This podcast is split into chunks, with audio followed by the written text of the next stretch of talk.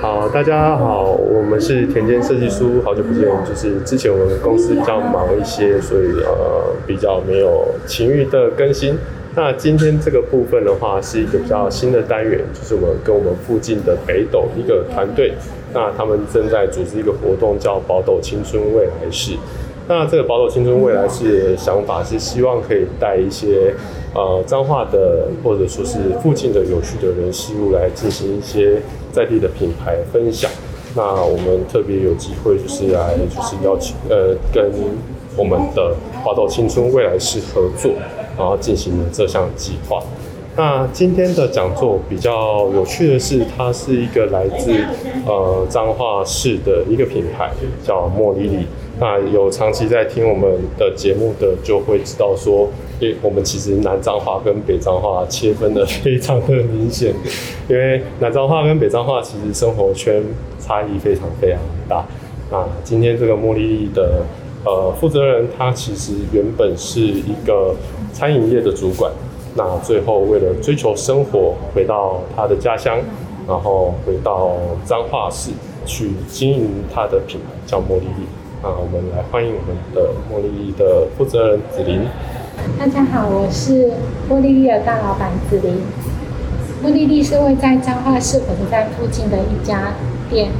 那我们紧邻着布街。当初会选择在布街这边，主要是因为妈妈是裁缝师。那布对我们来说是非常有情感的。这边主要经营的是早餐跟午餐，我们选用的都是彰化在地的食材，还有季节的蔬果，融入在我们的餐饮里面。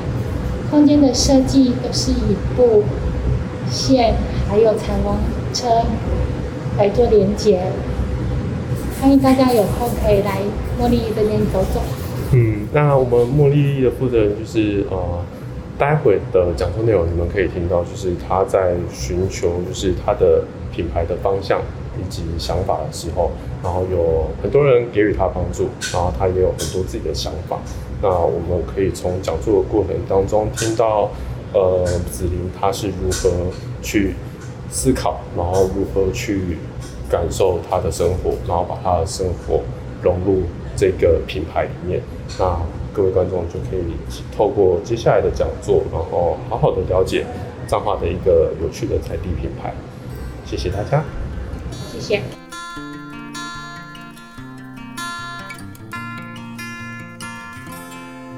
大家好，我是彰化茉莉莉的大老板子琳。那我先谢谢天晴学准备这个这么好的场地，让我们可以相聚在这边做一个这样的分享。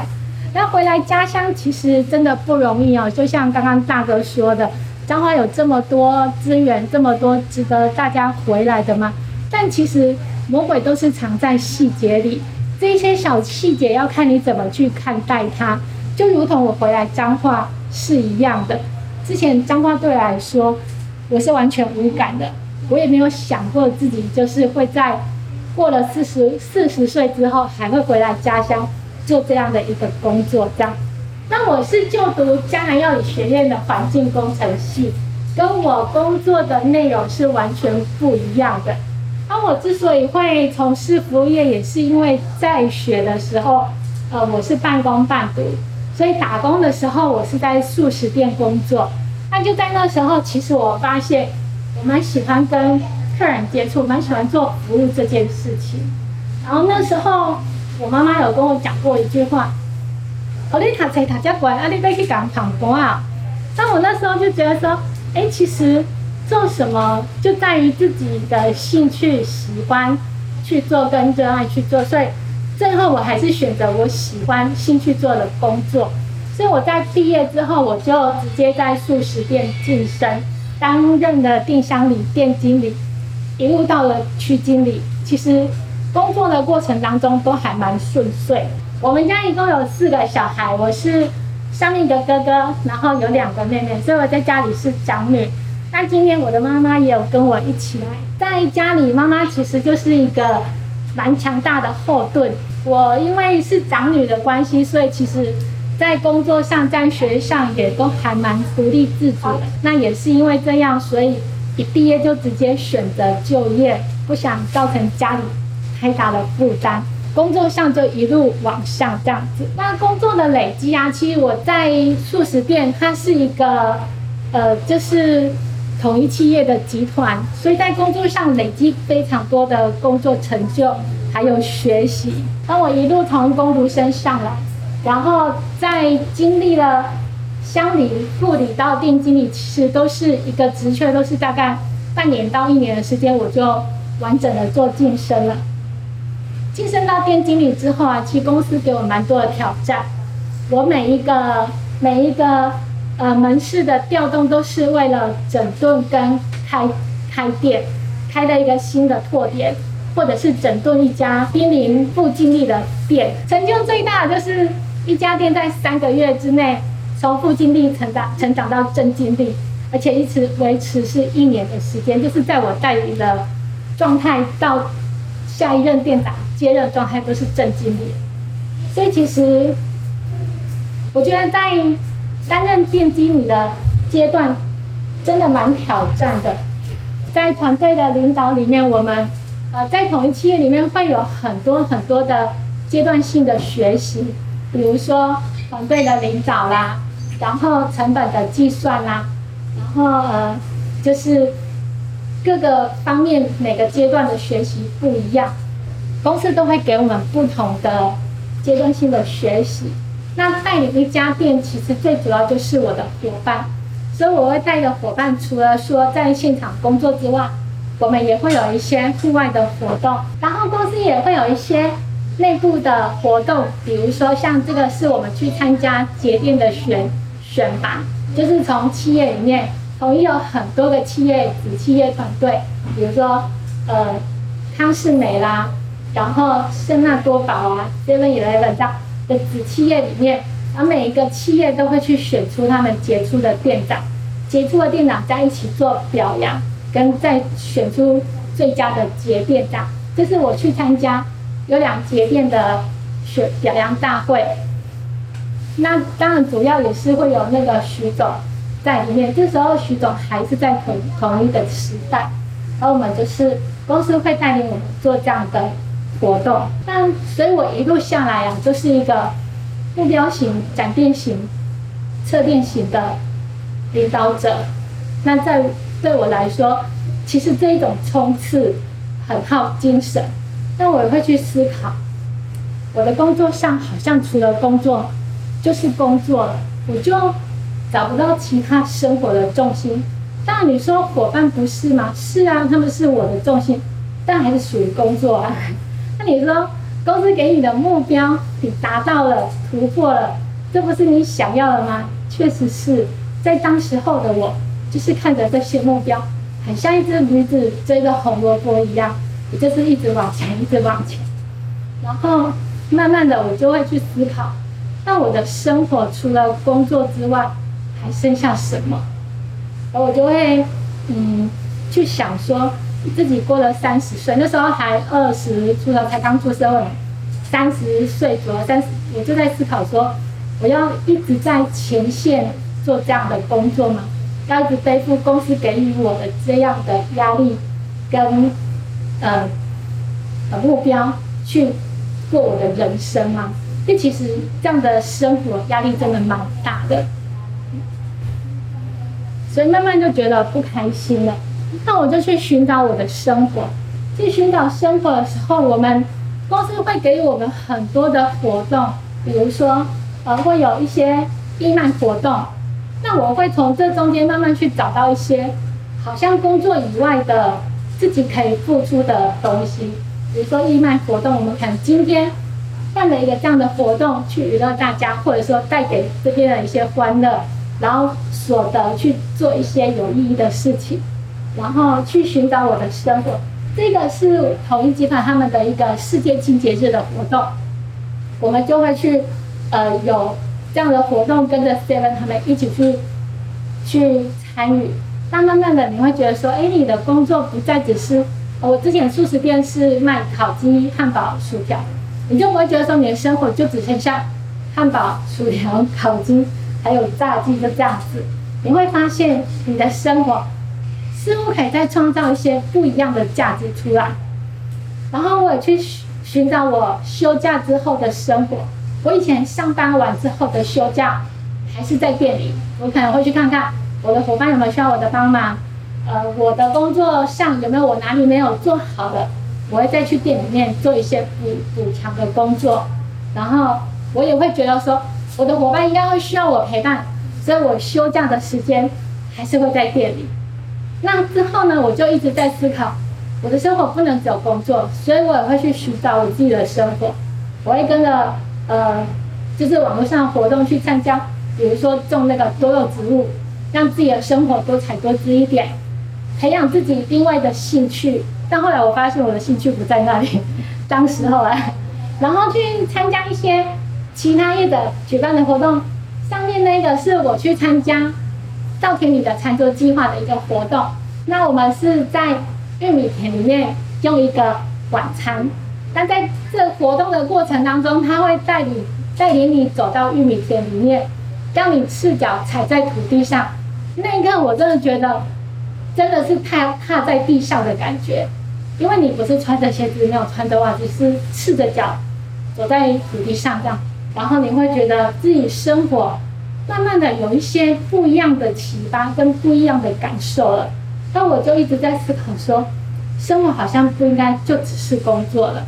我慢慢在想，我还可以再做什么事情，让我找到我其他生活的重心。因为在那时候我已经三十五岁了，如果我持续还是在公司，还是在现场操作的工作上的话，第一个我体力会有限，第二个公司能够给你到多高的职务，那难难保。长江后浪推推前浪，前浪会不会死在沙滩上？不见得。所以我会去想说，我也该为自己之后的生活做一点改变。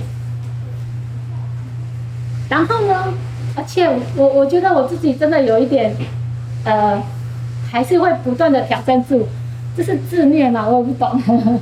就是我在休假，有的休比较多天的时候，我会去挑战不一样我可以做的事情。就是我去挑战三天骑脚车从花莲骑到台东，就这样骑了三天，一百多公里，呃，两百公里，就从花莲骑下去。那这一次的旅途，我是坐火车坐到花莲，然后再租自行车，然后从花莲骑骑骑骑到台东，花了三天两夜的时间。这个我总共骑了两次，还蛮挑战的，而且很舒服。然后也有去走日骑日月潭，日月潭就算是比较小的，因为它只有三十三公里。然后呃，但是其实日月潭在骑也没那么轻松，因为它有一点点山坡，所以而且砂石车也蛮多的。啊，这个是我去骑花东的时候，我们也是会一边骑一边休息。那花东的路其实没有很好走，然后在这过程当中，其实我也蛮不会规划行程的。他那时候就是跟着我现在的先生一起去完成这一趟三天两夜的旅程。后来我就在思考说，在大公司的工作其实感觉自己到了一个极限了，所以我觉得生活上的挑战也有了，工作挑战我觉得我也到了一个极限。于是乎我就换了一个工作的环境。那就在我那个时候，这个时期结束了，我在统一大概十年的时间。职位是已经到了区经理了。其实，在很多人觉得说，你都好不容易走到这一个阶段了，你想要做什么就可以做什么，你想要什么公司几乎都可以给你，而且公司的后盾跟资源都是非常的强大的。也就在那时候，我选择了离开，因为我觉得，呃，服务业应该不是只有这样，我的自我挑战也不会到这样，就是一个极限了。但是那时候你已经到瓶颈，你无法突破，所以我有想到就是。换一个工作工作领域，我到一个蛮跳脱的环境，就是维修影城。这个影城的工作跟餐饮是完全不一样的。那我在这个地方，我们一天上班的员工可能就会有上百人。那我会带领着三个三个部门，呃，贩卖部、售票售票处，还有一个是楼层的部门。我们一次会带领三个部门上班这样子。然后这边的工作其实因为它是外商的公司，所以给我的激发点跟我的那个职务上的成长会更不一样，因为它的变化性非常的多。每一个里里程，它会有它自己的行销工作，你完全是独立的个体，不会像我们以前在素食店一样，你这家店虽然是独立，可是你必须要听从总公司的整个的规范，你不能说你今天烤鸡想要卖一百块你就卖一百块，你想要怎么样做促销活动就怎么做，不行，你一定要经过总公司层层关卡，公司认同你才可以。现在你怎么样？它好有趣哦！你看，你今天想要办一个活动，比如说万圣节。因为我们今天想要办一个 Halloween 的活动，啊，大家扮鬼呀，有鬼躲在影城里面突然吓人呐，这都可以耶，好有趣哦。然后我在这边工作的时候非常开心，因为它的变化非常的大。那你今天可能这个电影上映了，它的状况很好，原本可能预计上映两个礼拜，有可能因为它的票房率非常高，你就可以上映一个月，这影城都是可以自主的。那这一支影片可能卖座没那么好。也可能一个礼拜就下片了，都有可能。所以在这边工作，我觉得蛮有趣，而且也，我觉得对我的工作挑战就是另外一个层面跟层层级这样。但是呢，就是因为还是有个但是，但是呢，它就是因为需要轮班，它的轮班的时间非常的跳动。我可能今天漫威的一支片上映了，我早场电影是。呃，六点开，七点开始好，早场通常都是在七点开始，我六点就得上班了。那你的最后一场营业场，假设一点，可以做完可能都三点或四点，因为他现场大概三个小时嘛，三点四点我下班都五点了，所以它轮班的时间，任非常的大，非常大。那那时候我在微秀影城的时候，我已经结婚了，就跟我现在先生结婚了，所以那时候我会思考说。婚后的家庭生活，你要让你的另外一半每天等着你回家，或者是说你回家的时候再补眠，他回到家还是得小心翼翼的，不想打扰到你嘛？我就会去思考，哎，这样的生活会再是我这个阶段想要的吗？于是乎，我也挣扎很久，因为这个工作我都蛮喜欢的，挣扎了蛮久。还有我们又是跟公婆同住，所以其实我觉得。不管是对我或对我的先生、我的家人，我觉得因为这份工作造成他们的困扰，然后让家人不能相聚在一起共享晚餐的时段，我觉得很可惜。所以我就一直在思考这件事情：我要继续在这边下去吗？那在微秀影城这段时间，我就都住在彰化了。那因为我先生跟我一样也是彰化人，所以我们也蛮有话聊的。他住在彰化这段期间呢，他是一个超级吃货，所以他会带着我到处去吃哦。虽然我住在彰化，虽然我出生是在彰化，我的爸爸妈妈也都是彰化人，但是呢，我对彰化要去吃什么完全都不知道。什么蛙贵啦、霸霸王可能是我知道的，小时候我妈妈带我去吃霸王，还有猫鼠面，这两样是我知道，其他我都不晓得。那我嫁到彰化之后，我现在会带我去吃空麻粉。我就想说，空麻粉不是中午或晚餐在吃吗？他一大早就带我去吃空麻粉哎，早上七点，重点是那个空麻粉来排队排超长的，超级一多人的，我们还等了一下。然后他就跟我说，因为彰化呢务农，所以他们都吃很饱，所以彰化早上的主食是饭，空妈粉是他们最常吃的，从早上、中午、晚餐还有宵夜，你随时想吃都有。就是都有不一样好吃的空麻粉可以去吃的，然后才知道说这么有趣啊！我们以前住在城市，在工作的时候有什么就吃什么啊。像我在素食店工作，就会觉得吃东西越快越好，店里有什么拿起来就吃了。我吃了快十年的烤鸡、汉堡、炸鸡、薯条，真的快十年了。所以食物对我来说，就是吃了肚子会饱就可以的东西。但是回来彰化之后不一样哎，你就发现说，原来食物有这么多美味，还有不一样的呈现。然后他也会带我去吃蛙桂，还有彰化一个很有趣的东西是那个那个炸炸的糯米，对，糯米炸，它会沾那个糖粉，花生糖粉，这个也很好吃，觉得也蛮有趣的。所以彰化就不是只有大家。熟悉的霸王而已，还有很多很好吃的东西哦。还有素食面，素食面也很特别。彰化的素食面超级多的，就可能一条蔡奇亚的巷子里面有好多家素食店，而且每一家都好好吃哦。如果有时间去彰化玩的话，可以规划一连串的那个好吃的商品。然后就在这时候，就突然觉得，哎，自己的家乡这么有趣，是不是应该回来家里做一点事情？第一个，我可以离我的家人很近啊；第二个，我可以做我自己喜欢的事情啊，感觉就好像一切都好完美哦，钱多事少离家近的感觉。那时候在想，很天真啊，就想说可以跟家人近一点，多一点时间陪陪他们，所以我就。也在魏秀影城提了离职，然后就想说，就回家吧，就这样，我就回家了。当然，回家开一家店没有那么容易啊，所以我也跟我妹妹在讨论。因为我妹是一个，她有的特性是我没有的。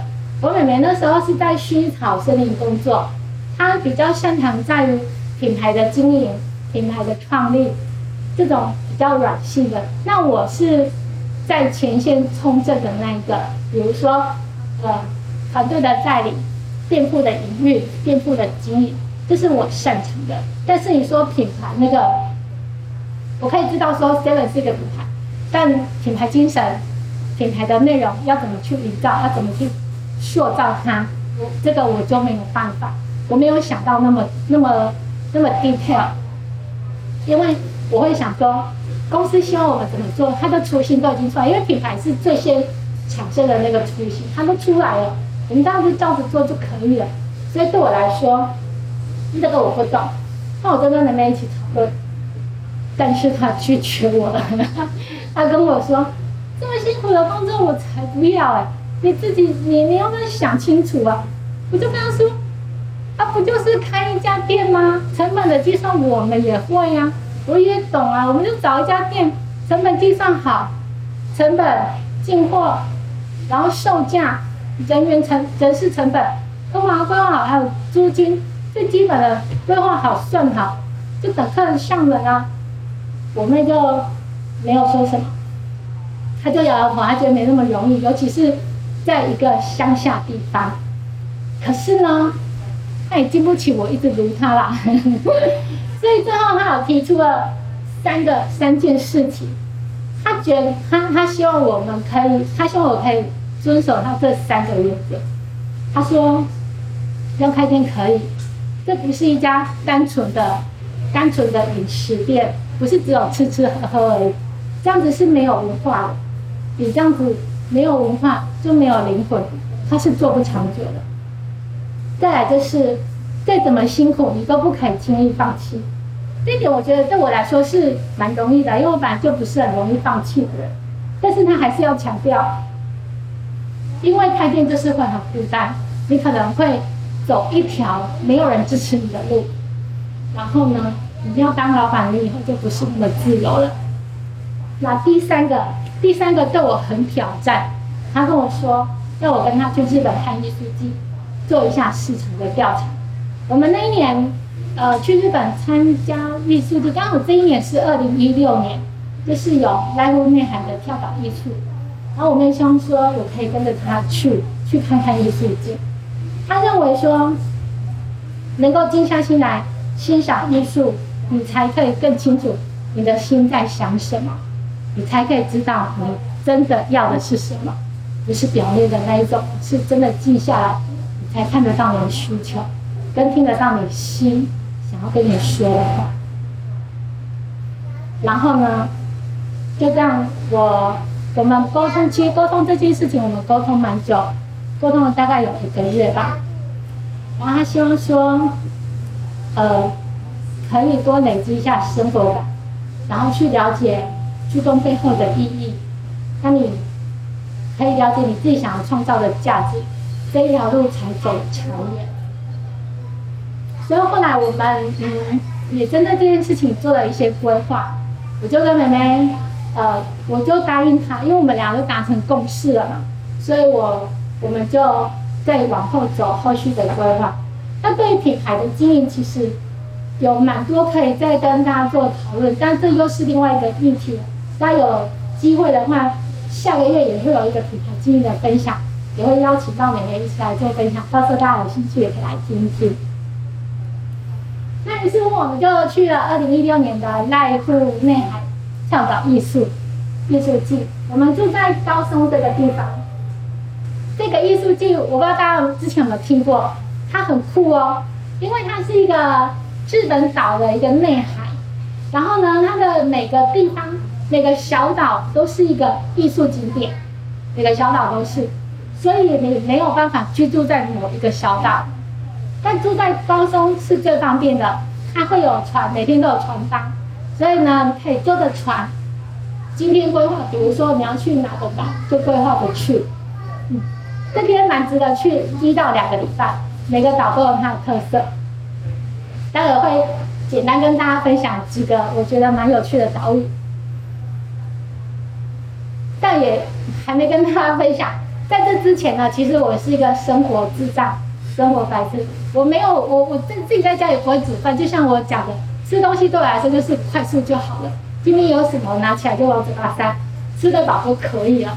然后呢，生活旅游像旅游像我我就是交给旅行社，然后之后认识我先生之后，我先生也很会规划，就等于是说我只要讲说我想去哪里玩，我想要吃什么就会跑出来，我只要人出现就可以了，所以。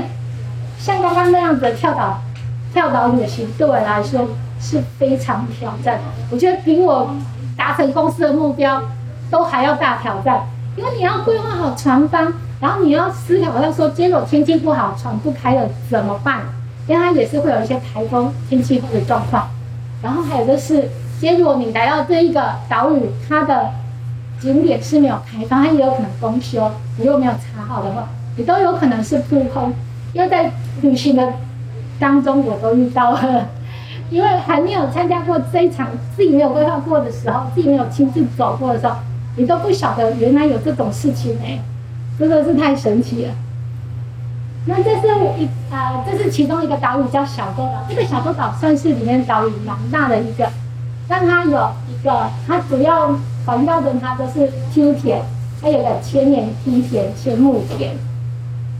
然后有布满了很多的艺术品，啊，艺术大型的装置艺术品，这些大型的装置艺术品都坐落在每个呃角落，所以它一个到一个点距离都很远。你可以选择用步行的，可以选择租脚踏车，可以选择坐公车。我没有做功课的时候，我都不晓得。去到那边呢，啊，走那么远，不是在那里，可是看起来很像很近，但是你要走路要走一个小时，哎。所以我们必须想说，要搭公车吗？公车可能半个小时、一个小时才一班，你搞不好走就走到了。所以，呃，旅途这个旅行当中，我受到蛮多的挫折，但是也让我学会一点，就是人生有很多的突发状况，那你一定要应变措施。然后再就是这个王文志，王文志老师的作品。这个也蛮特别，它是用竹子去编织的。那我觉得小豆岛最让我印象深刻是林素荣老师的这个作品。这是在海边的小孩，那这些小孩呢，他都是用海沙、黑糖、糯米粉去捏造而成的，有一百九十六个。那它在海边会随着海浪、风沙逐渐的消失，这有点因为在象征我们。地球有些资源也会慢慢的消失，所以这个一百九十六个小孩让我在这边看蛮久了。每个小孩的样样貌原本可能都是一样的，可是在我观察他们的时候，有的可能头这边已经缺一块了，脚已经少一边了，就是因为经过海沙风化，就是海风风化。那也让我思考到说，哎，地球上的资源确实会慢慢的消失。那我们可以做一些什么事呢？然后还有这个天使之路，这是一个呃天然的景观，蛮壮观的。大家之后有兴趣的话，都可以找个时间去。但是它三年才一季，这个艺术季三年才会有一次。然后这个是风岛，风岛也是蛮大的一个岛。这个篮球框很有趣，我们还在这边打了篮球。我跟我妹那边。打篮球投篮，她的手机还掉了下来。然后这你要发现它这边的岛屿都非常的有艺术性气息，即便是地板，他们也是会去作画。其实啊，在我妹她邀请我去参加这个艺术季艺术季之前，艺术对我来说，你说圆的、扁的、长的，对我来说就是一个形状嘛。红的、绿的、蓝的，就是颜色，对我来说没有特别太大的意义。但是参加了之后，就有不一样的启发。那结束了跳蚤艺术之后，我们就来到了京都。当初会选择京都，也是因为它是一个古都，就如同彰化也是一个古都一样。那我们会思考说，哎，有什么共通点？为什么京都可以这么长的时间，这么有文化历史，值得大家去讨论？彰化难道没有吗？一定也是有。所以我们参加了这时候的那个纸园季，然后去看参观他们的艺术的发展。然后还有一些手做的市集，那我觉得最大的体验还是在于吃啦，就是他们当地的食跟住。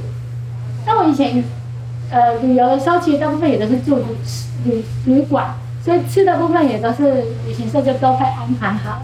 但这一趟的旅行当然不一样，就全部自己来呀。你有可能会踩到雷，有可能就是看到很多人都进去，可是毕竟日本人口味跟我们又是不一样的。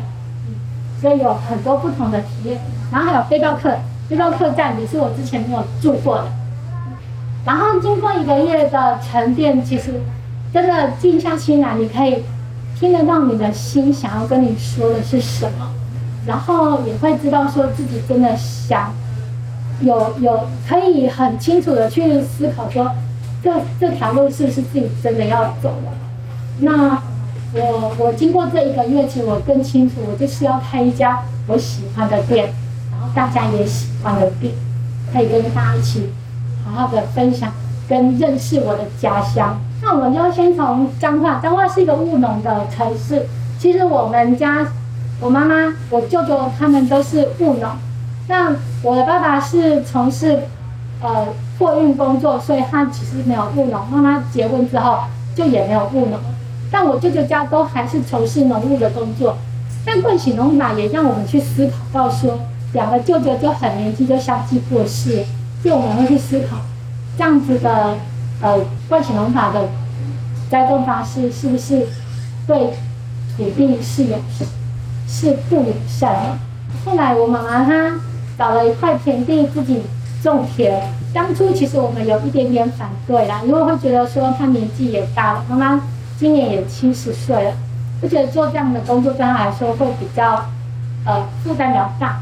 但是，呃，毕竟他的钱不大，所以我们也需要说，他就是简单种种他喜欢的菜，他自己吃，然后分享给大家一起吃。但他的种菜方式很辛苦，就是因为舅舅的关系，所以他不撒农药。他每天早上起来会去抓虫、浇菜，然后呃种他喜欢吃的菜。冬天的时候采收，他就会去晒成菜干，很简单的农务农务生活，他也过得蛮满足的。因为喜欢自己种的菜，然后呃，我的舅舅他们都是自己在务农，所以开了这一家店之后，我觉得很特殊的一个连结就是，我的家人就是比较不常联络家人，反而有了一个连结性的，因为我们喜欢用的是好的蔬菜。自己种的蔬菜，所以我表哥啊，他自己也很爱乱种，种了一些，比如说蛇瓜啦、无花果啦，比较特殊的东西，他就会带我跟我们分享。家人之间的连接反而是更大。那后来我们找到自己喜欢的店面，就开始规划。规划茉莉莉是因为呃会觉得彰化人有一个温暖的气质，那在巷路里面又可以呃茉莉莉是在一个巷路里面嘛，巷路里面又可以很。清清新的去生活着，所以我们就在那个现在茉莉的地方，在刚火车附近的巷子开了一家店，然后透过台湾的农食餐桌的饮食文化，然后来关注土地。哎，也很开心，在今年的一月份，我们又在成立了第二个品牌“野花小姐”，但是也是使用台湾的农食，然后呃做成的甜点。我们会用台湾的面粉，然后友善的鸡蛋来去做这个甜点。所以其实啊，我觉得这样的呃经营下来啊，以前的工作可能我只需要动口，我不一定要自己亲身去做，但现在完全不一样，即便只是一个呃餐食，甚至小到去浇浇花、扫扫厕所，我都是得自己来，也没有人可以使唤。但是在这样的工作，呃，我觉得对我自己来说，这是另外一个目标的达成。那现在想要追求的，其实不只是，不单只是数字上面的成就，我觉得更多是自己生活上的认知跟给自己的认同感。那茉莉莉的话，主要都会以台湾的农食，我们会依照节气，然后用不一样的餐点，呃，用一样的餐点，不一样的餐点内容来呈现。啊，比如说冬天的话，你可能吃到小番茄；那夏天的时候，你可能就会吃得到夏天的食物。莲花小姐这边的话，就是呃，土地的祝福，我们会用呃在地的食材，像是呃肉桂卷啊，还有前阵子的那个橘子，然后去做成甜点。呃，成立茉莉的这个品牌，我们希望更多的彰化在地的食物来去运用它。我有跟客人分享过，说将我们使用的食材都是脏话的，客人其实蛮惊讶，他就说哇，原来我们彰化有这么好的鸡蛋，原来面粉，台湾面粉有蛮多都是从彰化这边出来的。说对呀，其实住在彰化真的很棒，我们要多多去宣宣导，然后让大家知道彰化的好跟彰化的美。按这个牧场的使用，我们也都会以彰化在地优先为选择。鲜乳坊的牛奶，我们当初选择也是选择彰化福兴乡这边的牧场，然后也有跟田崎学这边做合作。啊，这个是我妈妈种的黄公菜，黄公菜大概就是在夏季的时段，它长得蛮好的。然后我妈都会选择它的嫩叶，就是稍微长出来大一点、丰厚一点，就会把它采收了。她说啊，这个叶子就是你越采，它会越长越漂亮。不需要农药，那也不用担心说虫会去吃它，因为它稍微长出来，我们就赶快采收它了。那它的农那个虫害并不多，但是非常的好吃。啊，也会加入一些比较健康性的调味品，像是盐曲啊、味增这样子的的调味品去做呃食材的料理。我们的叶菜呃蔬菜类都会用味增去做调味。那个放蛋糕的话，是我蛮喜欢的一款甜点。我们是用冬天柳丁盛产的时候，把它呃切成薄片，糖制起来，糖制起来，然后再把它做成放蛋糕。一般放蛋糕其实是比较呃西方式的甜点，但其实我们会注入蛮多台湾在地的果干，比如说这一款是柳橙的，那我们有做过凤梨风味的。还有做过茶类的，其实都是比较特别。那在成立茉莉的时候，我们希望，因为我希望我多一点时间是陪伴家人，所以我将它的营业时间是从早上八点一直到下午的五点，就是一个正常上班的时间。那我晚上的时间就可以陪陪我的家人。但也让我发现呢，其实在这段时间，我除了上班之后，还很多自己空空闲的时间，除了过生活之外。我也可以充实我自己，所以我有利用我下班之后的时间去参加一些活课程。哎，我之前我有说过嘛，我都不会料理。其实，在开茉莉之前，我也完全都不会料理，烘焙这个也都不会，完全没有经验。所以，我就利用我下班的时间去考顶级的证照。当然，我会希望我自己有证照之后，我也希望我的伙伴也可以跟我一起共好。所以，我是邀请我的伙伴跟我一起去参加。顶级的训练跟考试，然后我们也一起读书、一起学习跟一起做菜，然后我们也一起去，就是呃体验不一样的生活。我休假的时候也会带伙伴去走走。那这一次，这个是我们去那个呃上面是去田行学看黄豆，带着他们去看黄豆，让他们知道说，哎，我们使用的黄豆是长在田里面，它的成长方式，然后它。长成什么样？这个呢，是我们去采，去大村采葡萄，也带他们去走访彰化各个县市他们的牧场，然后这边的话是在社头的那个香草荚，去看那个香草荚，让他们理解说，哎，原来香草荚不是只有国外才有，我们彰化就有人种了，而且他们的香草荚非常的香，技术也非常的纯熟，而且我们还一人带了一瓶一盆香草兰花回家。那这些走访其实也让伙伴更理解说，呃，茉莉莉在做的是什么。那我们希望大家去体验，呃，土地带给我们的是什么。所以说，返乡创业如何让生活过得更好？我觉得，嗯，每每一个小细节，只要你用心，其实都是一个很美好的故事。像我，呃，也会常常跟伙伴分享说。每一个，嗯，我觉得每一个动作，包含是说我们爱地球的方式，其实不是只有做，呃，就是口头上，很多小小细节，生活上就可以去做到了。在茉莉莉开店这段时间，我们也都不使用抛弃式的吸管，让一年省下来节省节省下来的热量，其实也蛮惊人的。那茉莉就是希望让生产者跟消费者都有更密切的。情感内涵，整个是可以就是连接在一起的。有蛮多客人其实喜欢茉莉的原因，并不在于说，呃，可能它的餐点价格是呃廉价的啦，或者是说，呃来了之后期望有有获得到什么。但是他们在观察茉莉的过程当中，都是会看到我们为地球做的每一个小细节，对他们来说很感动。非常会跟我们分享。其实对我来说都是很大的鼓励。其实就对成立这家店来说，我的冲击真的也蛮大的。当初我们刚开店的时候的前两个月，老实说啊，真的没什么客人，因为毕竟在巷弄里面，餐点也不是特别的华丽。因为你知道大家现在都比较 CP 值要高啊，你的照片要拍得很完美。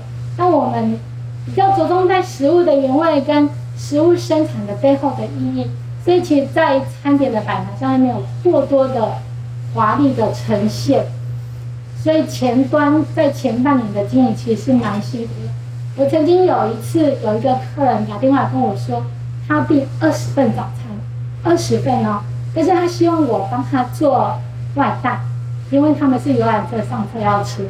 但你当下接到这个一定很开心呐，二十份呢，我可能一个礼拜都做不到二十份啊。然后我就想说，好耶，怎么不接？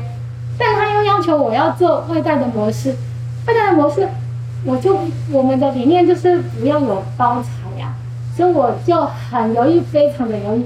那时候我就跟我妹说，那我们可以接吗？我们可以接吗？这样，然后我们就说，啊，就就里面就没有要包材，说我们去买呀，那个去哪里哪里就买得到了，又不难，二十份呢，二十份你一份。当你一百五十块好了，你就多少了？你这个礼拜就业绩就达成了哎。然后我们又说，但这不是我们要做的啊！你要去思考，你如果今天开这个先例，你接了这二十份，之后再跟你有一个十份、五份的要求，你要接吗？你前面已经开了这个先例了，然后那客人跟你说，那你们上次就可以，为什么这次不行？你难道你你要破例吗？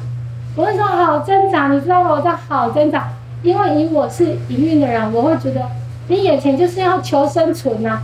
哎，你都瓦没东西了，你还要救地球吗？就会去想这件事情。那我们就会很坚持，因为品牌的塑造是在于他希望的样式，他的灵魂就要是这样，所以他很坚决，就跟我说不行接，就不行接，我就只好放弃啦。放弃了之后。过了三年，我又接到了一个三十份的早餐。这个客人超棒的，他就是认同你的理念，就是不要有垃圾的支出，他也不要你有那个抛弃式的包材，他愿意提供三十个餐盒来给我，叫我帮他做了三十份的早餐，他要来拿。他说：“你不要给我包材，我也不要包材，我就是喜欢你这样没有包材的商店。”然后他准备了三十份的盒子过来，让我帮他装成早餐，然后他带走这样。我就觉得说，哎，这一切就值得啊！当初的二十份生生命，所以我就觉得这也太棒了吧！当初坚持真的是有必要的。那你说三年、四年这样走下来不辛苦吗？一定会。但是看到人很多吗？一定会越来越多啊！而且它会像是像是滚雪球一样越来越大，因为是同性质的人一直在滚，所以你滚到都是会是认同你喜欢你的。但如果你是大量的做形象曝光，或者是去吸引很多不是你的客人客群的人过来的时候，其实滚的雪球都是小小的，一下子就弹走的那种，那不是你要经营的，所以千万不要浪费时间在经营这一种。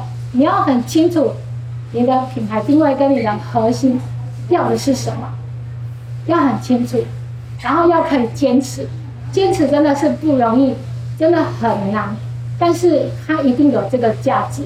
我刚开始使用有机绿生活的放牧鸡蛋的时候，他们的鸡蛋一颗是我的鸡蛋成本就要八块钱，外面的鸡蛋可能一颗都两三块而已，但。呃，就有就有同业的也有来问过我，你用成本那么高的鸡蛋干没？我说，可是甜点的灵魂就是鸡蛋、面粉啊，还有牛奶，你没有这三样不是好的东西，你做出来的东西也不会好吃到哪里。后来呢，我那个同业的朋友，他也试过其他鸡蛋，他觉得，嗯，真的有差，尤其是鸡蛋，所以之后他也跟我们一样用这种比较好的鸡蛋，然后客人吃了也会有感。我的客人吃了外面鸡蛋跟吃了我们家鸡蛋，也是会回购率。就是你用好的食材，客人一定会知道。现在客人嘴巴都很厉害，那你只要稍微换。我有一次鸡蛋，那他们鸡蛋有时候量会不够，真的不够。我选的另外一个也是放牧鸡蛋，但是品质就有一点点差，价格反而更贵哦。客人一吃就知道，哎，你这人话贵吼。我开始啦，伊最近。就是鸡，因为他们鸡只会轮着生产，啊，有时候鸡生病了就不会让它生产，所以那阵子刚好鸡蛋供应不足，对，看那一吃马上就知道了呢。所以我觉得，在做的每一个小细节，其实你自己很清楚自己做的是对的，这一条路你就不要不要放弃，也不用担心说呃人家不能够理解，嗯，你一定会吸引认同你的人。而且会越来越多，越来越强大。所以我要谢谢，就是有善耕种者，让我的耕工作是更有意义。这是我我妈种的菜，她种那个，我就一直笑她，我说：“哎，你种这样有糖，食到你写在袂像啊，下面酱？”她说：“没劲啊，我这西糖，我那边都无糖吃，你看不？这个就是虽然虫这边很多，但是其他的菜真的就长得很漂亮啊，就是说。”这个好加高点的好啊嘛，这个个你中国采用几只去啊？好像也蛮有道理的嘞。然后这种比较丑的菜，它也不会浪费，它就是一个非常 Q 秀的，会把这些菜拿去控汤，控汤，然后他觉得营养价值都在里面啊。有没有丑我就不知道，可能一起控一控吧。但是就是你会觉得他就是很珍惜每一个木材，然后我。看到他的这些小动作，其实我也很感动。然后有时候我会去陪陪他除除草啦，抓抓草，抓草我不敢，除草会啊，就是陪陪他整理他的菜园这样子。就是就是季节的蔬菜，每个时令每个时节都有适合他的蔬菜。那有一些食材就是不强求，你要在冬天的时候想要吃西瓜，那一定就是不。有时候客人也会跟我说：“啊，你们现在怎么本来？”那时候有吃到什么？怎么现在没有？其实这就是季节季节性的关系。其实我们生活在彰化真的蛮幸福，彰化的物产很丰富，生产的商呃产品也非常的多。我蛮喜欢彰化这个土地。创业其实是一条非常辛苦的路，那要找到自我的价值真的不容易，所以我觉得很。很庆幸，就这一路来有我的家人一直在支持着我，然后让我可以很平顺的，也也没有到很平顺，但是至少可以如愿的好好的去达成它这样子，然后一路走上来，很多辛苦，但是也很多开心的，我的分享到这里。谢谢大家。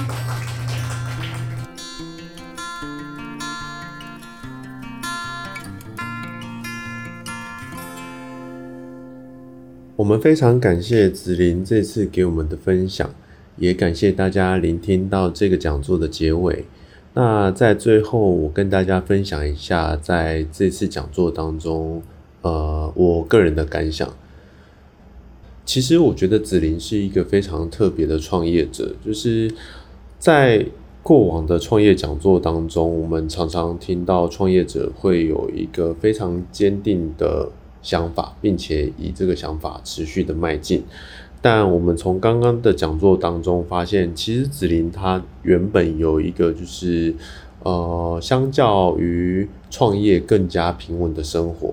但是她在这个过程当中，她想要试着寻找关于生活到底是什么，那以及生活跟工作之间的平衡，她就开始尝试不同的方式，比如说。